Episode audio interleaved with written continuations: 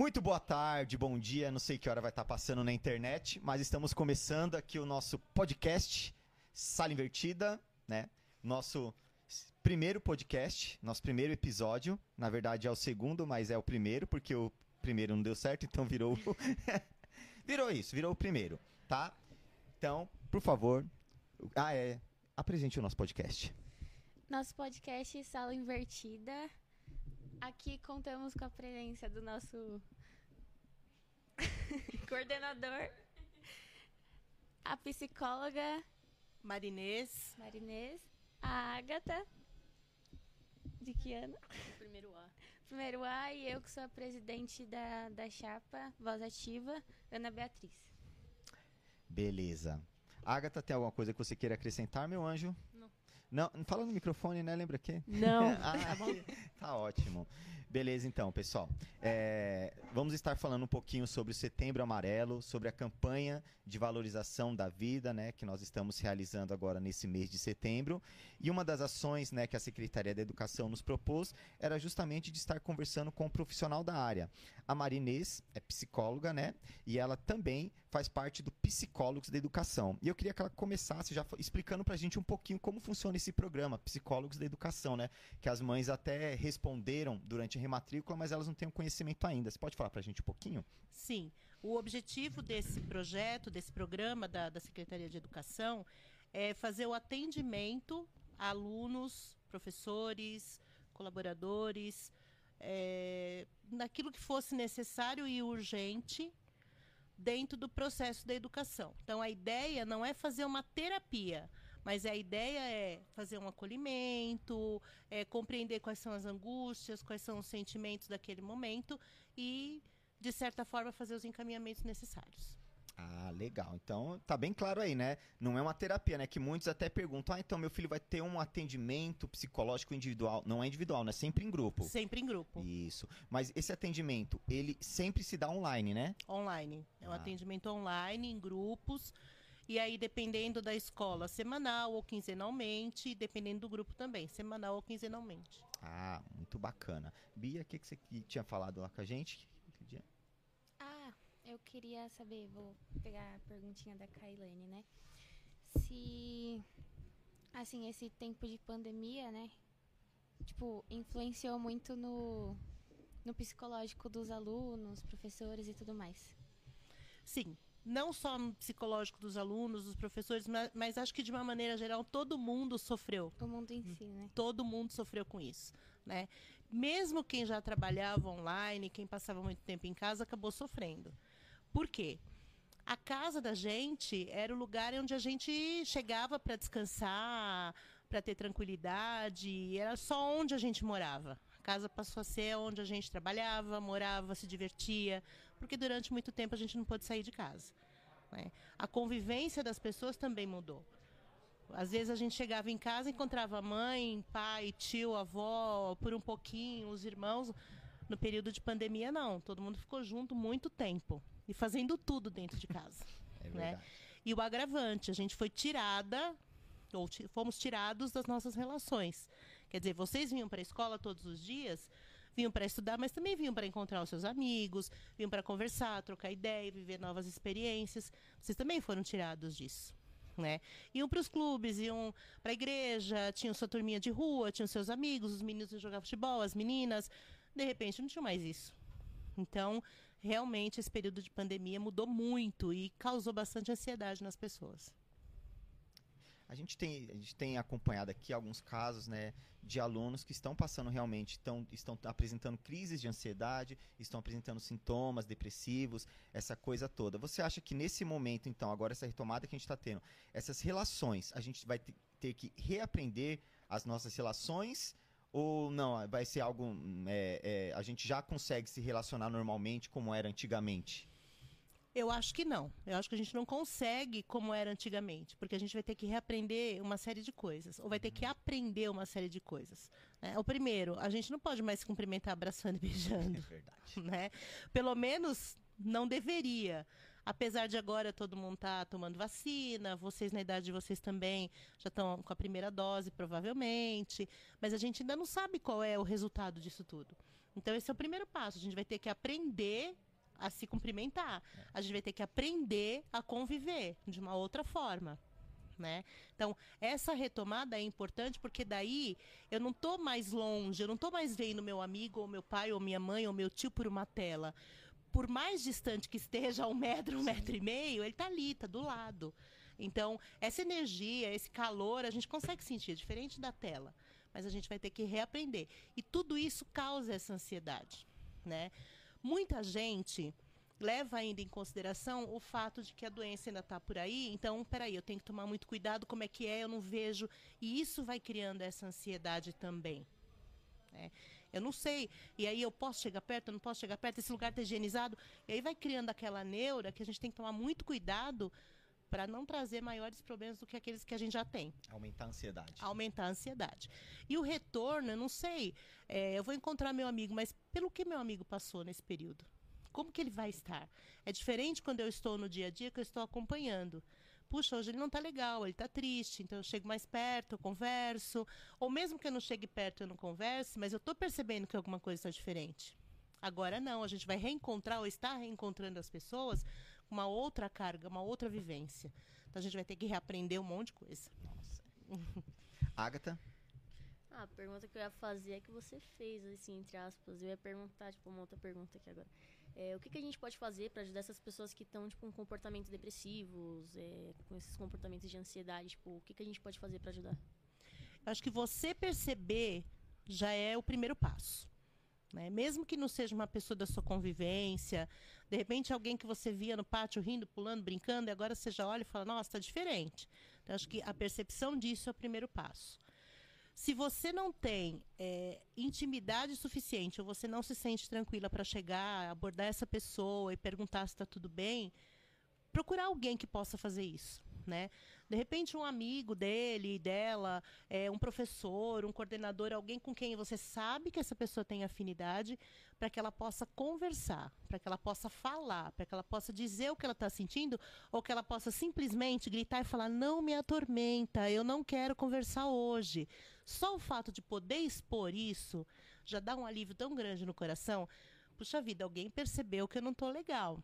Mesmo que hoje eu digo não me atormenta, com certeza amanhã eu já vou sentar um pouquinho mais perto, porque amanhã talvez eu queira que me atormente, vamos dizer assim, eu queira conversar.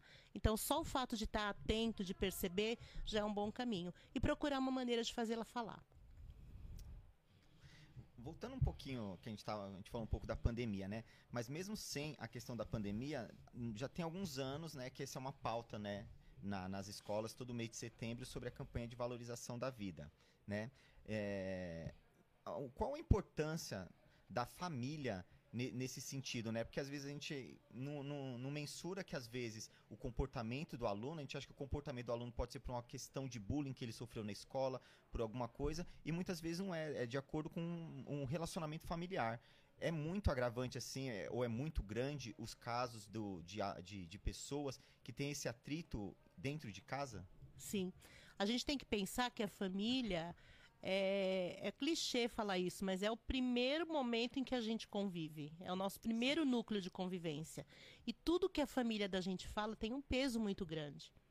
Né? Por mais que a gente discorde, por mais que a gente diga que não é isso, que não é desse jeito, que eu não quero saber, que eu vou mudar, mas isso tem um peso muito grande para a gente. Então, a maioria dos casos acontece dentro de casa. Né? Ou porque lá dentro mesmo se desenvolvem algumas questões, ou porque a família não acolhe quando ela vem de fora. Né? Então, por exemplo, o bullying. A mãe vem na escola, briga, grita, meu filho sofreu bullying, né? Mas assim, não tenta entender o que fez com que a, o amigo, o colega, o professor, sei lá quem a mãe está acusando, tivesse essa atitude. Né? Porque, por exemplo, eu digo para você, olha, você é chato, mas por que, que eu te vejo como chato? Então, eu acho que também é um pouco da, da família entender por que, que meu filho é visto assim na escola. Né? O que, que eu posso fazer também para ajudar? Não só chegar e culpar a escola do que está acontecendo. Então, a maioria dos casos acontece primeiro em casa, vem de casa já. Ah, entendi. Então, a, o, que a gente sempre trabalha na escola é, é interessante, né? Que a gente trabalha na escola como se fosse algo que tivesse sido gerado na escola. E, na verdade, muitas, na maioria das vezes, não é a escola o problema. Muitas vezes a escola pode ser até a solução, Sim. né? Sim, a escola eu vejo como lugar em que o aluno consegue colocar tudo aquilo que incomoda. Por isso que a gente tem tanto aluno que dá trabalho. Porque é o momento em que ele se sente livre, em que ele está junto com os iguais dele, que vão entender a linguagem dele e que ele vai falar aquilo que incomoda. Não claramente, mas ele vai ser chato, ele vai ser aquele que fica passando dando tapinha, ele vai ser aquele que fica debochando da cara de todo mundo, porque é o momento em que ele tá junto com seus iguais e ele consegue se colocar. Então, às vezes a escola é a solução mesmo, não é um problema não. Ah, legal. Bia? Eu queria saber se, tipo, a escola às vezes pode, pode ter uma influência no aluno para ele poder, tipo, ficar com mais ansiedade e tudo mais, tipo, ele ter muita pressão na cabeça dele. Pode, pode. É, é função da escola fazer determinadas cobranças. Né? Todo mundo vai à escola para aprender. E a função da escola é ensinar. Vamos dizer isso de uma maneira bem simples, né? A gente sabe que tem a troca de conhecimento, a gente sabe que os dois lados se desenvolvem, mas a partir do momento que você já vem passando por um, um, um período difícil, como esse que a gente está falando da pandemia, ou outras questões dentro da sua casa. Aí você chega na escola, olha, você tem que entregar tal trabalho, tá? Tal dia tem prova. Ó, não é legal isso que você fez. A escola, de certa forma, ao mesmo tempo que acolhe aquilo que você está sentindo, ela também te faz uma série de cobranças. Então, por isso que às vezes o professor, o coordenador, o, o agente fica tão em cima de determinado aluno, porque de alguma forma está querendo entender o que está acontecendo. Então, não é porque a escola conscientemente quer agravar, mas a própria função da escola pode agravar, sim. É, a gente percebe, infelizmente, a questão da automutilação, que infelizmente está crescendo cada dia mais, né? A gente até toma cuidado com algumas coisas que a gente vai às vezes dar para alguns alunos, porque a gente vê, né, que eles têm o hábito, infelizmente, de se cortar, tudo isso. Por que surge esse hábito da, da automutilação neles assim? Porque, bom, não sei, né? Mas na minha época de escola não era tão comum isso, mesmo que tivesse, não era tão comum. E hoje cresceu assim exponencialmente, né, nesses últimos anos. Eu acho que tem vários fatores, né? O primeiro é quando alguma coisa te incomoda, a gente entende isso como uma dor. Pode não ser uma dor física, pode ser uma dor é, é, psicológica. Uhum. Então, quando você se mutila, você deixa de prestar atenção na sua dor psicológica e passa a prestar atenção na sua dor física. É um momento de alívio da sua dor psicológica. Tem a questão de chamar atenção. Eu não vou sair por aí dizendo para todo mundo que eu tô triste, que tal coisa me incomoda, que eu não quero isso, que eu tô me sentindo assim. Então eu vou me marcar. Alguém vai perceber. Ninguém vai perceber porque eu tô de manga comprida. Puxa vida, 33 graus na segunda-feira em São Paulo, você de manga comprida, alguma coisa tá esquisita. A primeira coisa, você tá legal? Você passou bem? Você não tá sentindo nada? Peraí, alguém já prestou atenção em mim. Então, é, é a maneira de você colocar e mostrar, olha, tá doendo. Descobre aonde, me ajuda a descobrir aonde, né? E vem crescendo também, porque eu acho que não, não é que vem crescendo. Antes, tudo era muito proibido, tudo era muito tabu. A gente não falava das coisas. Eu sou de outra geração de vocês, muito distante até. Na minha geração, jamais a gente ia ter dentro da escola uma, um mês dedicado à prevenção, à valorização da vida. Então, com o falar, você começa a abrir a possibilidade das pessoas se exporem mais. Então, não sei se aumentou. Eu acho que agora as pessoas conseguem Agora é dizer. mais visível. É mais visível. Mais visível, é. Exatamente. Faz todo sentido. faz todo Exatamente. sentido. Agatha? Ah, eu acho que as dúvidas que eu tinha já, o que eu queria perguntar, vocês acabaram perguntando. Eu Mas não- não tem algo que você queira comentar também? Ah, no momento não. Tá bom, Agatha. ah, é. Bom, a gente está realizando né, durante essa semana algumas ações, né? Algumas ações que a gente chama, que a gente propôs ações do bem, né? É, e aí tem aquela questão do oferecer a ajuda.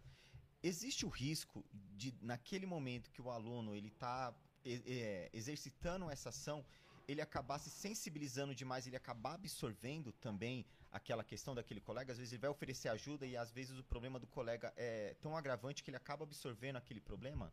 Existe essa possibilidade. Com certeza.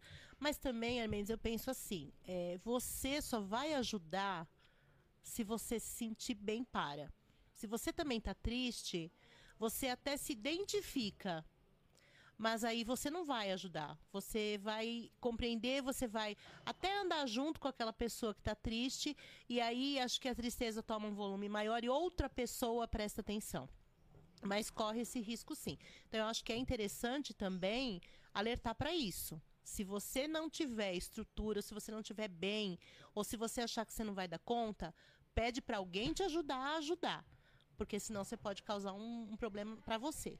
É, que você se identifica, né? Você fala, nossa, mas isso que você falou é a mesma coisa que eu tô sentindo. Sim. Aí, em vez da gente ter menos um, a gente vai ter é. mais um. Mas também tem o outro lado. Se isso que você está sentindo é a, mesma, é a mesma coisa que eu estou sentindo, olha, eu tentei resolver dessa forma. Então também tem esse outro lado. Não só eu vou ficar triste com você, mas olha, eu já passei por isso. Quando eu passei por isso, eu agi dessa forma, eu pensei desse jeito, eu tentei procurar isso. Então eu acho que serve como alerta. Tem mais alguma pergunta, Bia? Não? Não. Tá, eu, vou, eu tenho mais uma aqui. Pensei. Porque é o seguinte, né? É, tem uma, vi uma pesquisa uma vez que falava que existem três. É, os jovens, né? Ele sempre enxerga três referências na vida dele, né? Os amigos, os pais e os professores. Então, da mesma forma que um pai ele pode, digamos assim, desestabilizar, influenciar negativamente um filho dele, um professor da mesma forma. Uma palavra que um professor falar de uma forma negativa, aquilo pode ter um impacto, principalmente se aquele professor for um professor que aquele aluno admira, tô certo? Tá, tá certo. Mas. Uh... Não, pode, pode falar. Não, tá certo. Mas, e eu acrescentaria também hoje a rede social também é um influenciador. Às vezes mais forte do que esses outros três que você citou. Sim, que cresceu muito, né? Cresceu. Cresceu, cresceu muito e fala a linguagem que a gente quer ouvir.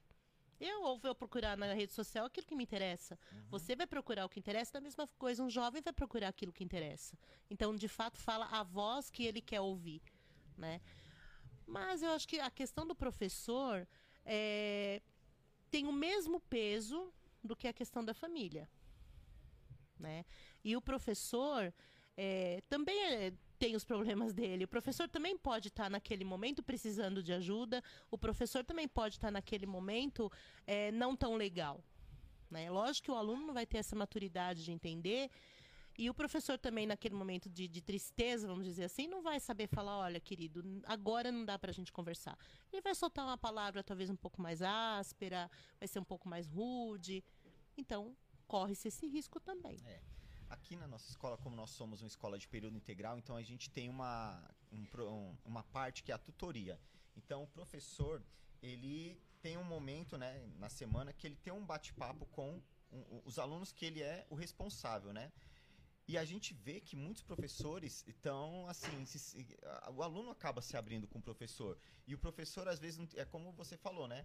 Às vezes o professor também não está bem para receber aquela notícia daquele aluno. E aí tem o risco também do professor acabar se abalando com aquilo que aconteceu com o aluno, né? É. Assim, a gente tem que pensar é, no que você falou, da valorização da vida. Uhum. Também a vida do professor. Né? Às vezes a gente foca muito no aluno. O aluno precisa de acolhimento, o aluno precisa ser ouvido, mas o professor também precisa. Né? E aí sobra para a gestão. Não tem outro jeito. E a gestão também precisa ser ouvida todo mundo precisa, porque todo mundo acaba em algum momento se sobrecarregando. Uhum. Né? Então, acho que é, a primeira coisa é trabalhar em grupo. Porque o aluno não está sozinho, os professores não são sozinhos, a gestão não é sozinha. Então, quando você tem um grupo de alunos que consegue é, se entender, que é um grupo legal, você fala, puxa vida, a turma de tal sala é super unida. Ótimo. Ah, os professores de tal área são super legais, são super unidos, conseguem fazer um trabalho legal. Já é um outro suporte. E a gestão fala a mesma língua, também é um outro suporte. Entre si se apoiar. Ah, então. Bom, então esse programa, na verdade, então foi um grande acerto, né?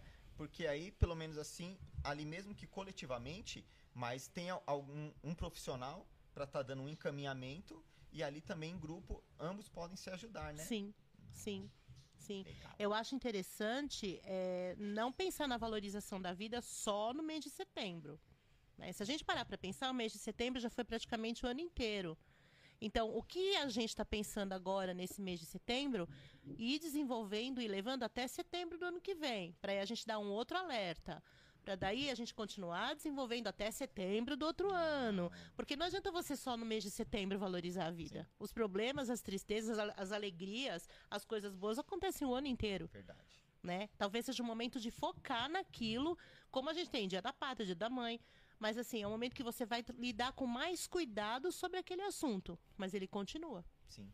É, a gente via ter pequenas ações no decorrer do ano e aí ter aquele trabalho mais intensivo no mês de setembro, né? Isso. Realmente, os professores chegaram a comentar isso, falar, Mendes, a gente tem, a gente, beleza, a gente trabalha no mês de setembro, mas a gente deixa o ano inteiro pra lá, né? É. Mas é, é um trabalho corrido, É. né? Mas, É, mas eu acho que de certa forma é trabalhado.